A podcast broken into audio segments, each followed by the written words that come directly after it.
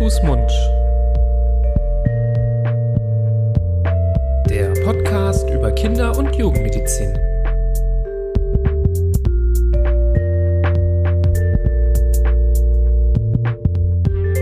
So, ihr Lieben, herzlich willkommen zu einer neuen Folge Hand, Fuß, Mund, eurem Podcast zu Kinder- und Jugendmedizin. Hallo Florian. Hallo Nibras. Servus. Grüß Gott. Ich sag's mal in Ah, deiner Sprache. was- Ich begrüße dich in deiner Sprache. was gerade im Urlaub Nee, in, in Österreich? Nö, nö, natürlich so. nicht, natürlich nicht. Für mich, äh, mein Urlaub besteht darin, äh, wenn der Postbote keine Lust hat, hochzukommen, äh, die Treppen runterzulaufen. Das ist für mich, das ist meine Form von Urlaub. Das ist mein nach draußen gehen momentan. Oder wenn ich wieder vor der Tür stehe und Ja. nicht reinkomme. Genau. Allerdings heute nicht. Heute bist du mir nur zugeschaltet. So ist es. Heute sind wir äh, beide zu Hause. Ich habe es mir richtig bequem gemacht. Ja? Ich sitz auf einem Klappstuhl im Badezimmer, das Mikro in der Hand und den Laptop auf der Wickelkommode. Also es ist äh, sehr bequem. Ist das der Nicht. einzige Ort, wo du ungestört sein kannst? Ja, es ist der einzige Ort, wo ich niemanden höre und man mich nicht hört. In jedem anderen, Ki äh, in jedem anderen Zimmer schläft irgendjemand oder macht selbst Krach. Das ist so, wenn man äh, eine große Familie hat. Ich hoffe nur, dass niemand aufs Klo muss. Dann äh, seid ihr live dabei. Ja. Ja, das ist nicht schlimm. Wir sind ja hier ein Podcast für Kinder- und So Jugendmedizin. ist und wenn da mal ein Kind rein muss und äh, es nicht anders Muss. geht, das kennt dann hier jeder. Das ist dann ja auch nichts, äh, nichts Ungewöhnliches. So ist es. Ansonsten, ja, äh, ich bin Nibras, du bist Florian, wir sind Kinderärzte aus Düsseldorf und wir reden hier über Themen der Kinder- und Jugendmedizin. Falls das heute eure erste Folge ist, wo ihr hier zuhört, herzlich willkommen. Für heute haben wir uns ein schönes Thema ausgesucht. Wir haben ja schon im Rahmen der letzten Folge einen äh, Weg eingeschlagen, nämlich sind wir auf das Thema Ernährung eingegangen und ähm, vor allem spezialisiert auf die Ernährung im ersten Lebensjahr. Und äh, dem, bei dem Thema sind wir ja auch ähm, dem Wunsch vieler Hörerinnen und Hörer gefolgt, äh, da mal drüber zu sprechen. Und da haben wir uns gedacht, gehen wir doch mal weiteren Wünschen nach, denn das Thema der heutigen Folge wurde auch schon einige Male angefragt und wir dachten uns, naja, wenn wir heute auch noch mal ein bisschen über Ernährung sprechen, dann haben wir direkt so eine Art äh, Doppelpaket. Oder wie nennt man das? Ein, ah Mist, mir fällt es jetzt auch gerade nicht ein.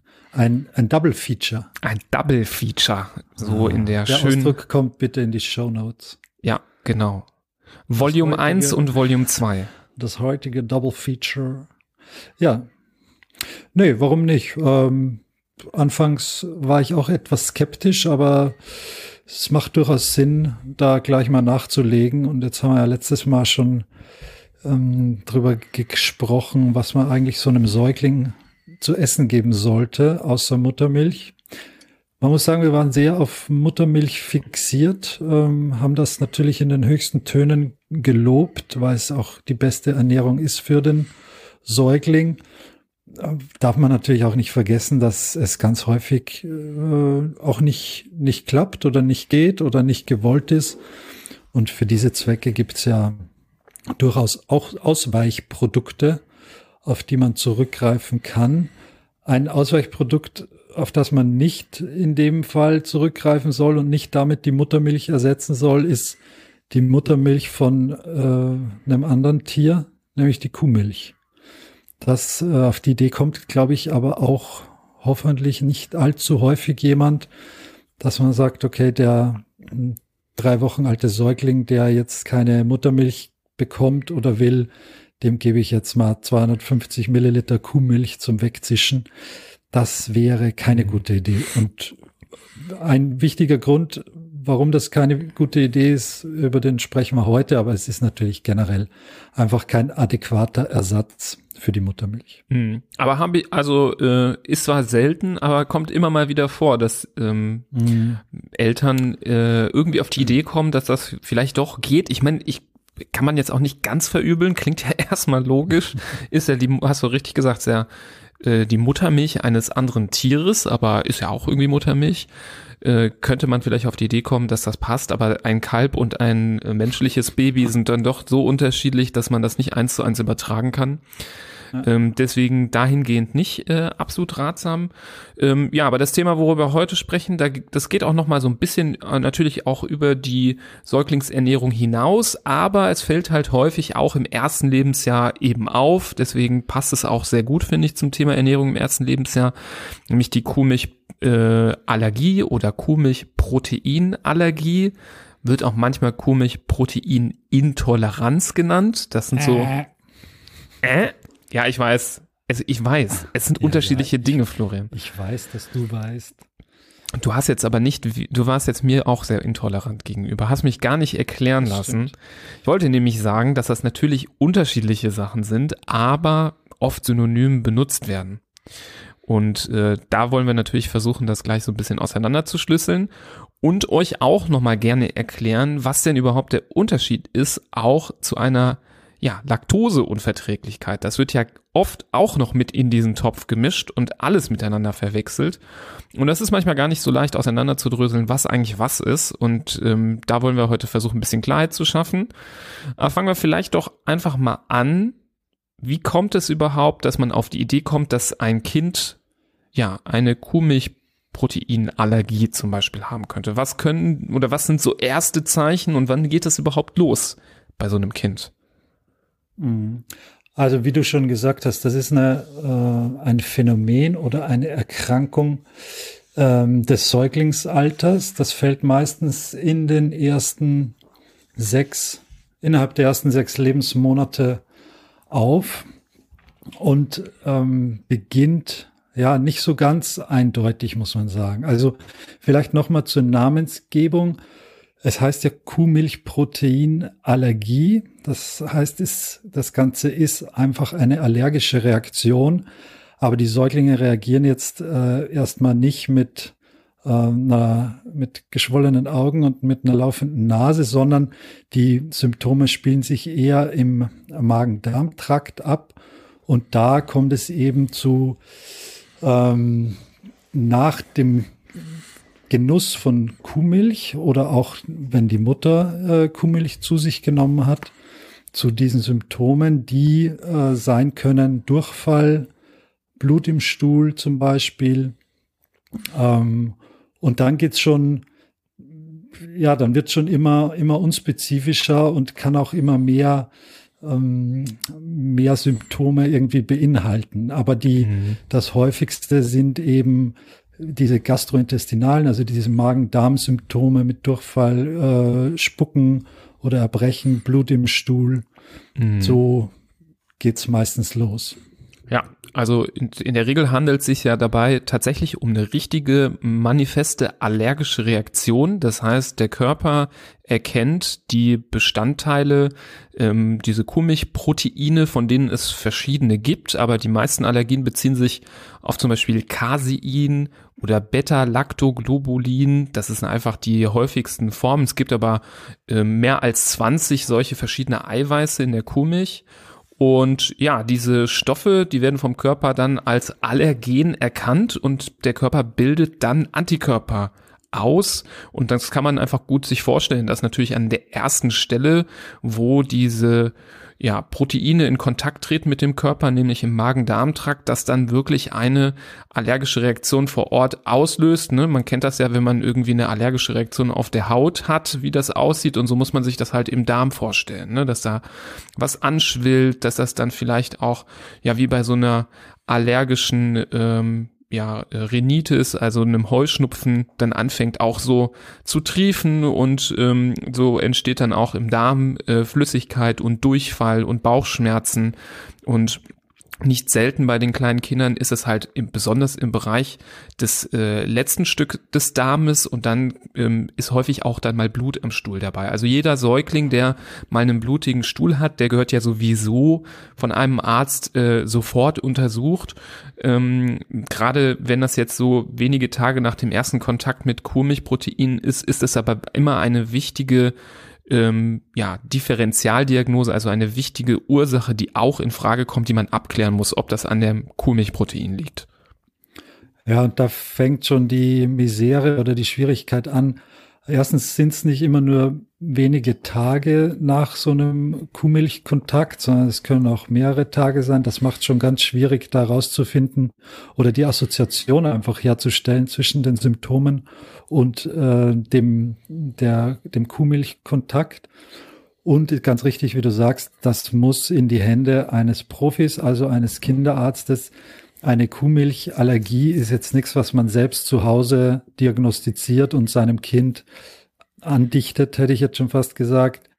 Und wo man dann sagt, na, jetzt gebe ich ihm halt keine Milch mehr oder ihr, weil äh, da gibt es eine Kuhmilchallergie, sondern das ist eine handfeste und kann durchaus auch eine gefährliche Erkrankung sein, die von einem spezialisierten Mediziner erstens diagnostiziert gehört und in weiterer Folge dann auch therapiert. Genau, man darf nicht vergessen, dass bei Allergien ja auch manchmal schwere Formen der Allergien auftreten können. Und alleine deswegen, um da Gewissheit zu haben, ähm, was man auch tun sollte im, im Falle der Fälle, ähm, ärztliche Beratung ganz wichtig. Ja, Außer Magen-Darm kann aber ein Kontakt mit Kuhmilchprotein, wenn man denn dann allergisch darauf reagiert, auch andere Beschwerden auslösen, nämlich zum Beispiel auch an der Haut. Und nicht selten ist es so, dass Kinder auch an der Haut so Quaddeln kriegen können, Rötungen, Juckreiz, Ekzeme oder auch das Bild einer Neurodermitis, ähm, nachdem sie eben mit Kuhmilchprotein in Kontakt gekommen sind. Also auch ein Säugling, der relativ früh loslegt mit zum Beispiel typischen ähm, Erscheinungsbildern einer Neurodermitis, Klammer auf, wir verweisen an der Stelle äh, auf unsere Folge zum Thema Neurodermitis, Klammer zu. Ähm, da kann auch immer wieder die Kuhmilchproteine äh, dahinter gesteckt haben. Ja, ganz genau. Und es, also dadurch, dass es ja eine systemische Reaktion ist, also den ganzen Körper betrifft, dadurch, dass es zu einer Histaminausschüttung kommt, zu einer äh, Immunglobulin mediierten äh, Reaktion, ist auch der ganze restliche Körper äh, möglicherweise betroffen. Und wie du sagst, das ist, das kann die Haut sein mit Quaddeln und Juckreiz. Äh, ist das sogenannte Angioödem kann auftreten. Das ist eine Schwellung der Lippen, der Zunge und vom Hals. Das kann auch sehr unangenehm sein und durchaus zu Atemnot auch führen. Husten gehört natürlich auch dazu und, und ja, fast schon Atemnot, wenn da die, wenn da die Lunge enger wird äh, durch die Anaphylaxie und durch die Reaktion. Also das sind ganz vielfältige Zeichen, die man grundsätzlich durchaus von einem anaphylaktischen, also einem allergischen Schock auch kennt. Und drum nochmal der klare Hinweis, dass das jetzt nicht so wie die Laktoseintoleranz, die äh, ja was anderes ist. Das ist ein anderes Kaliber, auch an, an Ernsthaftigkeit und an Bedrohlichkeit. So eine Kuhmilchallergie ist, kann, wenn sie dann ausgebildet ist und wenn diese Reaktion erstmal abgelaufen ist und der Körper diese Antikörper produziert hat, ähm, ja, wie gesagt, sehr ernst sein. Ja, Genau. Die Atemwege können auch betroffen sein, also so Symptome eines ähm, Asthmas oder einer ähm, ja, Verengung der Bronchien, auch bei kleinen Kindern, bei Säuglingen äh, kann das auch auftreten. Kann auch eines der ersten Symptome sein. Also man merkt, dass ähm, alles, was so aus dem allergischen Formenkreis auftreten kann, also Hautausschläge oder Neurodermitis oder asthmatische Beschwerden, all das kann tatsächlich dann mit der Ernährung zu tun haben und ähm, ja, weil man da immer nicht sofort daran denkt, so wichtig, dass man da in dem Zusammenhang den Kinderarzt oder die Kinderärztin ähm, ja aufsucht. Ähm, ja, wie geht's denn weiter? Jetzt haben wir zum Beispiel ein Kind, was solche Symptome ähm, bietet. Ähm, oder sollen wir erstmal, äh, mir ist aufgefallen, wir haben es ja noch gar nicht erzählt mit der Laktoseintoleranz. Du hast mhm. es gerade nochmal ins Spiel gebracht. Vielleicht ist es jetzt die richtige Stelle, da nochmal ähm, den Unterschied klar zu machen, weil du auch äh, zu Recht gesagt hast, dass das vielleicht ein anderes Kaliber von Beschwerden ist und dass äh, es wahrscheinlich nicht, äh, ja, es ist, es macht auch viele Beschwerden, aber es ist von der Gefährlichkeit wahrscheinlich als mhm. harmloser einzustufen. Mhm, genau. Also die Laktose, das ist der Milchzucker. Und um den Milchzucker im Körper, nachdem er den Darm betreten hat, ähm, abzubauen und wieder quitt zu kriegen, braucht es ein bestimmtes Enzym, das ist die Laktase. Und von dieser Laktase hat man eigentlich, sollte man genug haben, um diese Laktose abzubauen. Jetzt wird aber das, äh, das gestillte Kind, wenn es abgestillt wird, sozusagen davon entwöhnt und der Körper produziert weniger von dieser Laktase. Und wenn dann aber im späteren Kindesalter eine größere Menge Milch zu sich genommen wird, wo dann nicht mehr genug Laktase übrig ist, um die Laktose abzubauen, dann gibt's diese, diesen Milchzucker äh, weiterhin im Darm und der ist nicht gespalten und nicht abgebaut und kommt so in den Dickdarm. Und im Dickdarm passiert dann das, was immer im Dickdarm passiert, nämlich es, das Ganze fängt an zu gären und äh, wird von Bakterien auch noch ordentlich äh, um, umspült sozusagen. Und dann dadurch kommt es dann zu den typischen Beschwerden, die man bei dieser Intoleranz, also bei dieser Unverträglichkeit des Milchzuckers hat, nämlich zu, zu äh, Bauchschmerzen, zu, zu ähm, aufgeblähten Bauch- und Völlegefühl. Es kann sehr starke Blähungen äh, verursachen, kann Durchfall verursachen, kann auch nach oben hin äh, zum Erbrechen führen. Manchmal auch genau das Gegenteil, nämlich Verstopfung, also kein Durchfall. Also, aber das sind alles ganz speziell auf den Darm ausgelegte Symptome, die sich mhm. da ausbilden. Ja, also es ist äh, auf jeden Fall keine allergische Reaktion, sondern genau. einfach genau. eine Resorptionsstörung im Bereich des Darms aufgrund dieses Enzymmangels oder der verminderten Aktivität von diesem Enzym. Und es ist auch viel häufiger als eine ähm, Proteinallergie. Also in Deutschland gibt es, glaube ich, ungefähr 15 Prozent äh, Menschen, die eine Laktoseintoleranz haben. Bei der äh, Kuhmilchproteinallergie sind es so zwei bis drei Prozent ähm, der Säuglinge. Ähm, aber was echt interessant ist, laktoseintolerant sind äh, weltweit ungefähr 70 Prozent der Menschen. Das ist wirklich äh, erstaunlich. Wir kommen ohne, aus. Ohne dass sie es merken. Oder ohne dass sie es wissen. Merken tun sie es schon, aber, oder? Ja, nee, also ich glaube in Asien, im asiatischen Raum ähm, ist es einfach so, natürlich merken es viele nicht, weil da aber auch ähm, Kuhmilch, äh, Kuhmilch ähm, äh, Zucker äh, viel weniger verbreitet sind. Die Menschen ernähren sich ja viel von zum Beispiel Kokosmilch, da wird ja gar nicht so viel Kuhmilch äh, benutzt. Mhm. Aber ich glaube, in, in vielen asiatischen Ländern, wo jetzt äh, europäische Ernährung immer trendiger wird, ähm, werden in letzter Zeit auch viel, ja, so Mittelklasse äh, getestete ähm, Enzympräparate äh, von den Menschen auch eingeschmissen, damit sie Käse essen können zum Beispiel. Ja. Was ja auch fraglich ist, wie, wie gut das vielleicht ist für den Körper und was für Nebenwirkungen so äh, schlecht getestete äh, Enzympräparate haben für mhm. den Körper. Aber ähm, also da liest man immer auch so gemischte Sachen, ähm, wie gut diese Sachen sind. Und ähm, das ist aber im Trend, weil die natürlich auch alle Lust haben auf äh, ähm, Pizzen und was weiß ich, überbackene Sachen aus der westlichen Küche. Aber eigentlich mhm. gerade in Asien, da ist es, äh, also mit 70 Prozent weltweit, ähm, das spiegelt nicht Asien wieder. Ich glaube, in Asien sind es über 90 Prozent, ähm, die Lak äh, Laktose nicht vertragen. Ähm, ganz anders als hier in, in Europa. Aber das ist jetzt nochmal am Rande ein Thema. Wie gesagt, das ist, ähm, ähm, spiegelt jetzt nicht äh, eine richtige heftige Allergie wieder und man würde bei einer Laktoseintoleranz auch eben nicht Hautreaktionen sehen wie eine Neurodermitis oder so asthmatische Symptome oder Symptome wie ein Heuschnupfen, sondern man würde wie gesagt nur diese Magen-Darm-Beschwerden, Durchfall, Blähungen verspüren. Die sind auch unangenehm, definitiv, aber es ist nicht so eine Ganzkörperproblematik wie bei einer ähm, Kuhmilchproteinallergie. Hm. Ich meine, dass Milch die hat generell durchaus kritisch gesehen wird. Das hat jetzt weniger mit der Allergie zu tun, sondern mehr mit, ich meine, da, da kommt jetzt auch wieder zu diesen fast schon Glaubensfragen, ob jetzt die auch äh, Nährstoffe wie die Milch da Entzündungen im Körper hervorrufen, im Darm, einfach durch das tierische äh, Eiweiß, durch das Protein.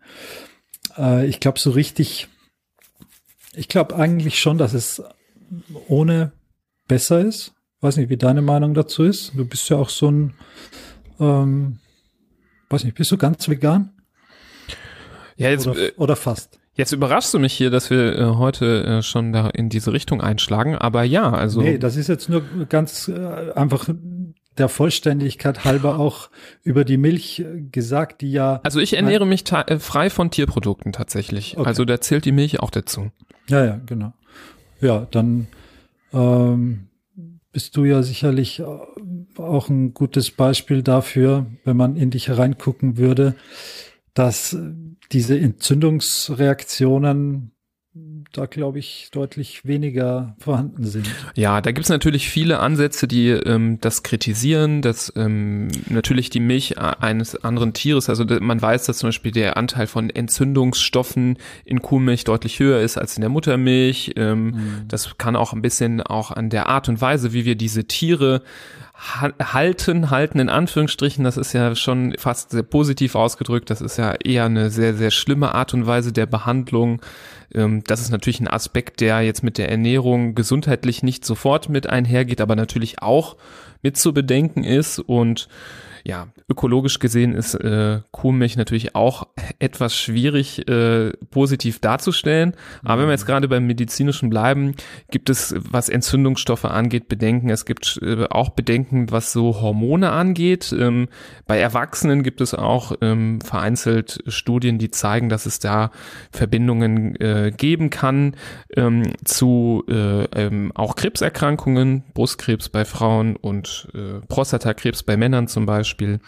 Ähm, aber das ist jetzt etwas, was jetzt vielleicht auf einen Säugling nicht unbedingt sofort zutrifft, aber durchaus ähm, ist es eine, äh, eine äh, Ernährungsform, die heutzutage sehr stark im Wandel auch ist und da wird vieles neu erforscht und ähm, ich bin gespannt, in welche Richtung das führt.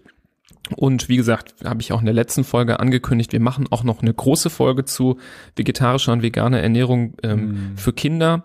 Und da werden wir noch mal ganz, äh, ganz in die Tiefe gehen, was die einzelnen Aspekte angeht. Ich glaube, das springt in dieser Situation ja. den Rahmen. Aber klar, wenn wir gleich darüber sprechen, was man tun kann, äh, wenn das Kind äh, die Problematik hat, ähm, dann kann das auch eine Rolle spielen, wie man sich dafür entscheidet, wie es weitergeht, ähm, ob man es jetzt unbedingt übers Knie brechen möchte und versuchen will, dass es doch irgendwie funktioniert, dass das Kind die Laktose, äh, die, ach jetzt bin ich auch schon hier mhm. verwirrt, die Kuhmilchproteine verträgt oder ob man sagt, naja, dann lassen wir sie halt weg.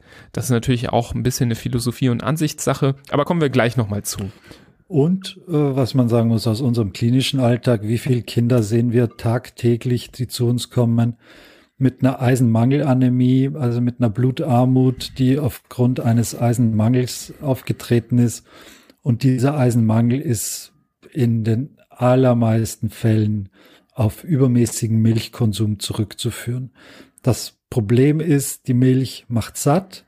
Wenn das Kind sich da 250 Milliliter Milch wegzischt, hat nichts Festes im Bauch, aber ist bis oben hin abgefüllt und mag mal sicher kein Brot mehr zum Abendessen zu sich nehmen oder sonst irgendwas.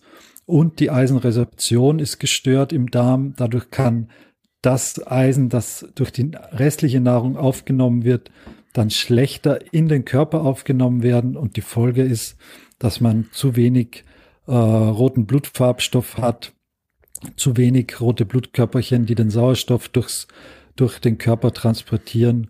Und so kommt es zu, auch zu den typischen Symptomen, die Abgeschlagenheit, Blässe und einfach schlechten Blutwerten. Und da muss man auch das Eisen anderweitig zuführen und äh, den Milchkonsum einschränken. Also auch mhm. da hat die Milch was ganz Negatives eigentlich. Mhm. Aber nur so nebenbei, ne? Ja, es, man merkt, es ist ein vielschichtiges Thema, was ja, wir versuchen genau. so ein bisschen ähm, mhm. zusammenzufassen heute. Ähm, da müssen wir an manchen Stellen versuchen auch äh, oder uns bemühen, ähm, das knapp zu halten, aber du hast vollkommen recht, das ist allein schon fast eine Folge wert, äh, das Thema, weil das echt nicht selten ist, diese Blutarmut durch äh, exzessiven Kuhmilchkonsum. Ähm, kommen aber jetzt vielleicht auch nochmal zur Diagnostik. Also wenn jetzt zum Beispiel der Verdacht bestünde, wenn jetzt jemand hier zuhört und denkt, ach ja, hm, mein Kind, seitdem wir äh, zum Beispiel, ich habe gar nicht gestillt, aber seitdem wir mit der Beikost angefangen haben, wo Milch drin ist, hat er Ausschläge, sowas zum Beispiel, aber auch bei jüngeren Kindern, wenn äh, mit der Zeit, wenn die gestillt werden und die Mütter ja wieder loslegen mit den äh, Käseprodukten und so. Ähm, was kann man da äh, untersuchen, um dem Ganzen auf die Schliche zu kommen? Wie gesagt, an wichtigster oder an erster Stelle ist auf jeden Fall mit dem Kinderarzt ähm, oder der Kinderärztin Kontakt aufzunehmen und eine gute körperliche Untersuchung zu machen, zu gucken, ob es andere Gründe gibt für diese Beschwerden. Die Kinderärzte werden dann auch genauere Fragen stellen zu anderen allergischen Erkrankungen in der Familie. Das ist etwas, was schon häufig assoziiert ist mit der Kuhmilch-Protein-Unverträglichkeit, äh, Schrägstrich Allergie. Also wenn Allergien in der Familie gehäuft auftreten, ist das Risiko dafür beim Kind erhöht auch wenn andere Familienmitglieder Neurodermitis, Asthma oder Heuschnupfen haben. Wenn ähm, euch das auffällt, dass es in eurer Umgebung vermehrt auftritt im Familienkreis, dann kann das schon sein, dass das Kind auch eine genetische Prädisposition mitbekommen hat, eben auf Kuhmilchproteine allergisch zu reagieren. Und ähm, das kommt, äh, spielt, ist auf jeden Fall ein wichtiges Puzzleteil, ähm, um rauszufinden, ähm, ob das bei dem Kind in Frage kommt. Was auch wichtig ist, ist ein Ernährungs- und Symptomtagebuch. Das könnte man, wenn man sich vorbereiten möchte auf den Termin beim äh, Kinderarzt, bei der Kinderärztin schon mal führen, dass man aufschreibt, was wurde wann äh, zu sich genommen. Klar, wenn das Kind jetzt voll gestillt wird, dann ist das Ernährungstagebuch relativ leicht äh, zu beschreiben, aber gerade bei den Kindern, ähm, wo die Symptomatik erst später losgeht, zum Beispiel auch mit der Einführung der Beikost, ähm, da hilft es schon aufzuschreiben, seit wann die Beikost ist, was genau gegessen wurde, was genau da reinkommt in den Brei oder was drin ist und wie die Symptome sich so abbilden. Ähm, das sind schon mal ganz wichtige Sachen ähm, so in der, in der ersten äh, Beurteilung. Hm. Es ist halt, wenn das Kind ganz oder vollständig gestillt wird, dann müsste man fast dieses Ernährungstagebuch bei der Mutter führen. Das ja, wird alles etwas schwierig und kompliziert, ich weiß und ich äh, kann es mir vorstellen. Aber nichtsdestotrotz ist es einer der Wege, um, um da ein bisschen schlauer zu werden, um diese, um diese Assoziation dann herzustellen. Ja. Wenn man dann den wenn man den Verdacht hat. Also erstens gibt es noch andere, gibt es noch Tests, wie man das überprüfen kann. Es gibt diesen Hauttest, diesen Pricktest, ähm, wo man einfach so einen kleinen, ja, so einen kleinen Kratzer in die Haut macht und dann einen Tropfen Milch drauf träufelt und dann sieht, wie es äh, im Falle einer Allergie zu so einer Quaddelbildung kommt. Das muss auch durch, das darf man natürlich nicht selbst zu Hause machen mit einer äh, Nähnadel und mit der Milch aus dem Kühlschrank, sondern das muss natürlich auch. Wieso nicht? Von, ja, ja, warum eigentlich nicht? Nein, das war nur ein Scherz, Leute. Bitte. Mich nicht falsch verstehen. Man nehme eine Nähnadel. Nein, das muss im Krankenhaus oder beim niedergelassenen Allergologen durchgeführt werden. Aber da sieht man dann im Falle einer Allergie schon eine ordentliche Reaktion darauf.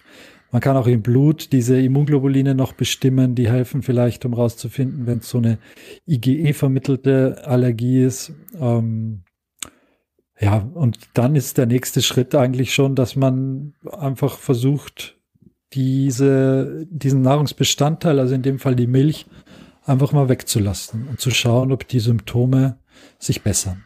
Ja, genau. Also so eine sogenannte Eliminationsdiät, wo man ja entweder als ähm, stillende Mutter ähm, die Kuhmilchproteine weglässt, aber dann äh, im äh, 100-prozentigen Maße oder eben beim Kind. Also wenn jetzt zum Beispiel das Kind ähm, ja eine Beikost bekommt, zum Beispiel mit, ähm, wo man eine Milch benutzt, um den Brei herzustellen, dass man dann vielleicht für zwei Wochen, ähm, das ist so der Rahmen, den man auf jeden Fall einhalten sollte, nicht kürzer, ähm, die Kuhmilch komplett weglassen sollte, zum Beispiel den, den, den Brei mit einem Milchersatz an, anrühren sollte, mit einer Soja oder mit einer Mandelmilch zum Beispiel, ähm, und ähm, beobachtet, ob dadurch die Symptomatik weggeht. Dazu gehört aber in der Regel, dass man dann auch, wenn die Symptome weg sind, auch nochmal eine Provokation durchführt. Also ähm, wenn nach Eliminationsdiät die Symptome weggehen, ist die ähm, Allergie oder die Intoleranz sehr wahrscheinlich. Und wenn sie dann die Symptome zurückkehren, nachdem man provoziert, indem man nochmal es versucht mit der Kuhmilchproteingabe, dann ist die Diagnose eigentlich schon gesichert. Also diese Kombination aus Eliminieren, Besserung und dann wieder provozieren, das ist eigentlich so der Schlüssel den man braucht. Auch wenn die Immunglobuline erhöht oder nicht erhöht sind, am Ende zählt es vor allem, was passiert, wenn man das Ganze mal weglässt. Mhm. War der, um ein Wort noch zur Soja, zum Sojaersatz zu sagen, ich finde es relativ verblüffend, dass in vielen Fällen äh, Kinder mit einer Kuhmilchallergie eine Soja-Intoleranz, ähm, Sojaprotein-Intoleranz entwickeln. Das sind bis zu 50 Prozent der Kinder. Da gibt es Studien dazu, ähm, die somit auch den Umkehrschluss irgendwie zulassen, dass die Soja, der Sojaersatz jetzt auch nicht der, der Weisheit letzter Schluss ist oder dass mh, mm, das Ganze dann äh, unproblematisch darstellen lässt. Aber ja, es vielleicht hat man Glück oder auch nicht und ähm, kann das als Ersatz nehmen.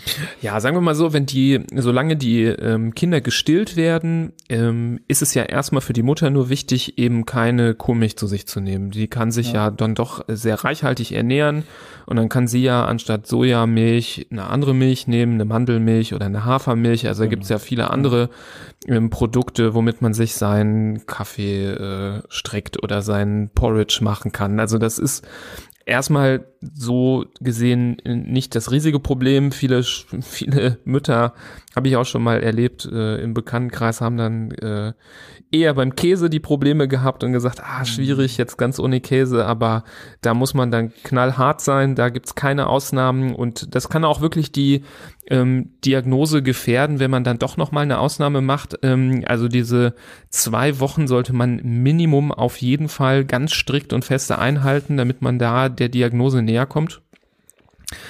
Ähm, aber du hast recht, klar, wenn jetzt das mit dem Soja auch nicht so klappt. Ähm, aber wie gesagt, auch da gibt es, äh, um einen Brei zum Beispiel herzustellen, ganz viele andere ja, ja. Produkte. Also Milch aus Mandel, aus Hafer, ähm, aus Reis. Da gibt es so viele andere Sachen, die man nehmen kann, um äh, einen nahrhaften Brei herzustellen. Ähm, also da ist es wirklich auch dann gar nicht mehr schwer, eigentlich da drumrum zu kommen um das Thema. Ähm, und äh, die Alternative ist tatsächlich natürlich, äh, dass es auch Milch Produkte gibt, die ähm, angepasst sind für Menschen, die eine Kuhmilchproteinintoleranz haben ähm, oder Allergie. Ähm, insbesondere wenn wir jetzt äh, an die Kinder denken, die eben nicht gestillt werden können. Da sind wir jetzt auch noch nicht so viel drauf eingegangen. Die kriegen ja natürlich in der Regel in Form von Pränahrung, in Form von Einser, Zweier-Nahrung ähm, äh, Milch. Äh, Produkte angeboten, die natürlich auf äh, Kuhmilch äh, basieren. Das ist so traditionell, ähm, dass das äh, daraus besteht. Und da kann man natürlich dann nicht sagen, äh, ja, die Mutter muss sich anders ernähren, hat natürlich dann auf die Flaschenmilch keine, keinen Einfluss. Da muss man natürlich äh, zu einem anderen Produkt greifen und da gibt es ähm, ja solche, äh, natürlich neben den Sojamilch-Alternativen zum Beispiel, die gibt's, haben wir in letzter Folge auch genannt, das ist auch ähm, Anfangsmilch und Einsammilch äh, für Kinder aus äh, Soja auf Sojabasis gibt, ähm, gibt es auch Kuhmilch-basierte ähm, Kindermilchen, die ähm, so hydrolysiert sind, nennt man das. Also wo die Proteine aufgespalten sind bis auf die kleinsten Lego-Steinchen quasi, ähm, aus denen sie gemacht werden, nämlich diesen sogenannten Aminosäuren.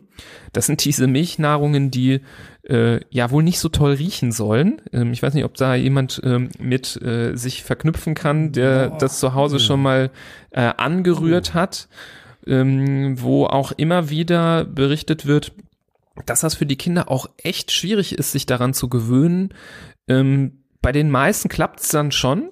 die äh, gewöhnen sich einfach dran und dann ziehen die das so weg, wie, wie man sich an den Geschmack von Kaffee oder äh, Stinkekäse gewöhnt. Anscheinend geht das dann doch. Aber es ist für viele, habe ich schon öfter gehört, die das dann zu Hause anrühren, immer ein olfaktorisches Erlebnis, ähm, diese hydrolysierten Milchen einzusetzen. Hm. Also ich glaube, für äh, Erwachsene ist es das ist einfach scheußlich. Das riecht wirklich eklig und schmeckt auch eklig.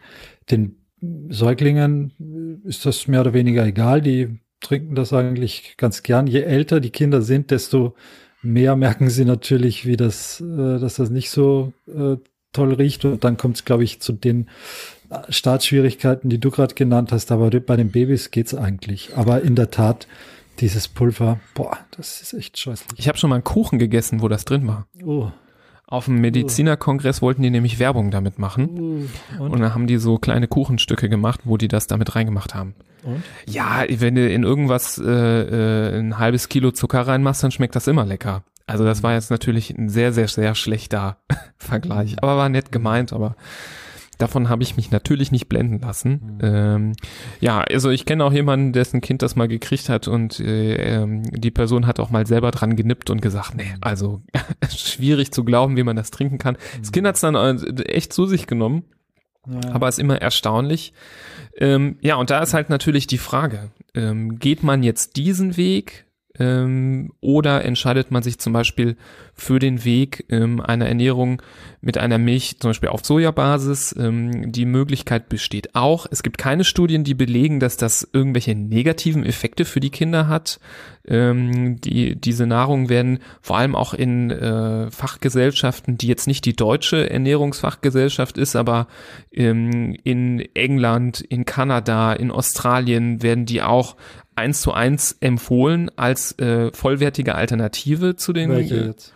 die aus Soja. Ah ja. Mhm. Genau. Natürlich, wenn jetzt, äh, wie du das sagst, eine erhöhte Wahrscheinlichkeit besteht, dass man die auch nicht so gut verträgt, dann hilft es einem natürlich nichts. Aber man kann es mhm. zumindest ausprobieren als Alternative zunächst und äh, muss natürlich schauen, ob es dann äh, hilft oder nicht. Mhm. Aber man muss sagen, die ähm, die, die Empfehlungen der Deutschen Gesellschaft für Ernährung ähm, sind relativ konservativ im Vergleich zu den Empfehlungen anderer Länder, die man jetzt nicht irgendwie verurteilen kann als unwissenschaftliche äh, dritte Weltländer, sondern ähm, das sind auch alles Länder mit einem sehr, sehr hohen medizinischen Standard, ähm, die vielleicht sogar etwas pionierhafter vorausgehen als wir in Deutschland. Ich denke auch, dass es zukünftig doch ein bisschen äh, ja, liberalere Empfehlungen geben wird, auch in Deutschland. Ähm, aber tatsächlich in vielen anderen Ländern werden diese Nahrungen vollwertig, ganz äh, ohne Einschränkungen ähm, als Alternative zu Kuhmilch ähm, empfohlen und können in so einem Fall, da fällt es mir schwer, was dagegen zu sagen, im Gegenteil, ähm, auch voll und ganz eingesetzt werden. Ja, äh, Länder, die einen Ersatz mit Schafs- oder Ziegenmilch äh, empfehlen, gibt's glaube ich, nicht. Und deswegen sollte man das auch tunlichst unterlassen.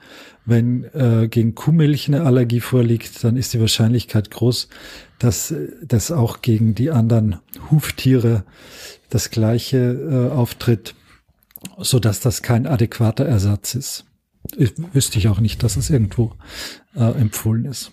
Auch nicht. In Nee, genau. Also, also man liest es immer, dass Leute das, äh, gerade wenn ähm, man so online guckt, äh, wird das oft äh, empfohlen, aber man sollte da die Finger von lassen. Also das ist häufig äh, kein guter Ersatz, weil das die Chance, dass das dann hilft ähm, und besser ist äh, und man darauf nicht reagiert, ähm, die, sind sehr, die Chancen sind sehr, sehr gering. Mhm. Ja, und apropos Chancen, du hast ja schon gesagt, dass ähm, wie häufig das Ganze vorliegt im Vergleich zur Laktoseintoleranz, ist es deutlich seltener. Die Säuglinge, Säuglinge sind so zwei bis drei Prozent betroffen. Und die gute Nachricht ist ja, dass das im Laufe des Alters besser wird mhm. und dass diese, ähm, dass die Kinder das mehr und mehr dann doch tolerieren und dass das immer weiter runtergeht. Ich glaube, bis zum sechsten Lebensjahr sind es nur noch 0,6 Prozent und im Erwachsenenalter sind es gar nur noch mehr 0,2 Prozent. Also die Wahrscheinlichkeit, mhm.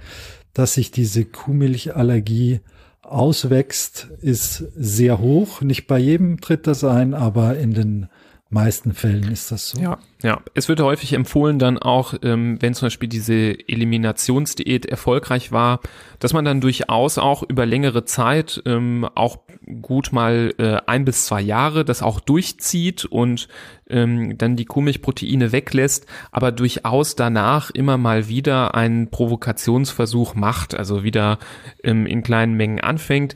Es gibt natürlich wie bei anderen Allergien auch die Möglichkeit der Hyposensibilisierung. Da verweise ich auch nochmal auf unsere Folge zum Heuschnupfen, da sind wir nochmal genauer drauf eingegangen. Ähm, die Möglichkeit besteht natürlich auch. Ähm, aber wie gesagt, ich glaube, ich gehe da, wir gehen da nochmal in der Folge über ähm, vegetarisch-vegane Ernährung nochmal genauer drauf ein. Es gibt heutzutage auch so viele andere Produkte und Möglichkeiten, dass, sagen wir mal, ein Leben ohne ja nicht mehr besonders schwierig geworden ist. Also wenn man zum Beispiel spätestens nach dem zweiten, dritten Provokationsversuch merkt, das funktioniert immer noch nicht, ähm, finde ich, sollte man dem Kind das dann auch nicht unbedingt immer zumuten, sondern dann doch zu den ähm, Alternativen greifen, die heutzutage reichlich vorhanden sind. Wir haben auch schon mal angedeutet, dass eine Ernährung ohne Kuhmilch äh, durchaus äh, problemlos möglich ist, wenn man dann vor allem auch auf ähm, ausreichende Kalziumzufuhr achtet. Ähm, das ist durch die Ernährung aber gut machbar, wenn man da so ein bisschen äh, ein paar Grundregeln beachtet. Ähm, also hier gibt es tatsächlich viele Möglichkeiten, wie man sich verhält. Ähm, man muss da wirklich nicht äh, den Kopf in den Sand äh, stecken und traurig sein, dass man das Kind niemals äh, Camembert essen wird. Äh, spätestens dann äh, wird es auch Camemberts aus verschiedenen anderen äh, Alternativen geben. Also so schlimm ist das alles nicht. Und das Gute ist, wenn man dem Kind dann diese allergischen, äh, ja, immer wieder Reize erspart, senkt man ja auch das Risiko, dass dann doch noch mal so ein richtig äh, manifestes Asthma entsteht oder ähm, ja so eine Neigung zu Bronchitis zum Beispiel. Also man kann dem Kind dann auch was Gutes damit tun, indem man das dann einfach weglässt. Yes. Genau. Ich glaube, wir haben so gut wie alles äh, erwähnt, angerissen, sogar noch bisschen mehr angerissen, als eigentlich dazugehört. Mhm. Wie man gemerkt hat, es ist ein großes Thema. Alles, was mit Ernährung zusammenhängt, ist zum einen auch bisschen Glaubensfrage, zum anderen gibt es einfach unglaublich viele Facetten, die da zu, mit zusammenhängen. Aber ich glaube, äh, das äh, Wichtigste haben wir. Ja, ich denke, wir haben das auch gut umfahren, das Thema. Ich äh, hoffe, es sind nicht so viele Fragen offen geblieben. Wenn Fragen offen geblieben sind, stellt sie uns gerne. Ihr könnt uns äh, eine Mail schreiben an info.handfußmund.de oder ihr meldet euch über Social Media, wo ihr uns äh, ja auf den gängigen Plattformen natürlich findet. Und ansonsten natürlich äh, habt ihr jemanden in der Umgebung, der vielleicht mit ähnlichen Problemen zu kämpfen hat, ähm, wo das Kind vielleicht früh schon losgelegt hat mit allergischen Erscheinungen. Gerne die Folge weiterleiten. Vielleicht ähm, ist es hilfreich, vielleicht kann man davon profitieren. Ähm, vielleicht führt es dazu, dass jemand dann doch nochmal zum Kinderarzt geht mit der Fragestellung. Wie gesagt, nochmal ganz klar die Empfehlung, ähm, in der Kinderarztpraxis sich beraten zu lassen zu dem Thema, nicht alleine auf eigene Faust irgendwie Nahrungsmittel wegzulassen und ähm, auch andere Sachen irgendwie auszuprobieren, sondern vielleicht mit dem äh, Arzt, mit der Ärztin begleitend da den Weg zu gehen, weil das dann auch oft für Ärztinnen ähm, und Ärzte schwierig ist, ähm, so im Nachhinein zu äh, ja, beurteilen. Wenn man dann hingeht und schon dies und jenes äh, eliminiert hat, weggelassen hat, dann daraus zu schließen, woran es genau liegt, ist manchmal schwieriger, als wenn man ähm, als Mediziner, Medizinerin von Anfang an dabei ist ähm, bei der Erkundung dieser Symptomatik, deswegen auch früh ähm, ja, sich der Hilfe holen. Ansonsten, wenn euch gefällt, was wir hier tun, lasst uns gerne eine Bewertung da auf eurer Plattform des Vertrauens, zum Beispiel bei iTunes äh, oder Apple Podcasts. Da freuen wir uns natürlich. Und generell eine Empfehlung von euch an andere Hörerinnen und Hörer ist natürlich äh, für uns das größte Lob. Und wie? Und wie? Florian, ah. ich freue mich schon auf unsere nächste Folge. Ja, ich mich auch. Und ja, ich wünsche allen da draußen äh, eine nächstes gute Mal Zeit. Haben wir wieder, nächstes Mal haben wir wieder einen Gast zu Gast. Einen Gast zu schon. Gast. Einen mhm. Gast zum Quadrat. Alles klar. Aber mehr wird hier nicht verraten. Ja, nee, mehr wird nicht verraten. Es wird spannend. Ähm, seid gespannt und ähm, wir freuen uns aufs nächste Mal. Macht es gut und bleibt gesund. Bis dann. Auf Wiedersehen. Tschüss.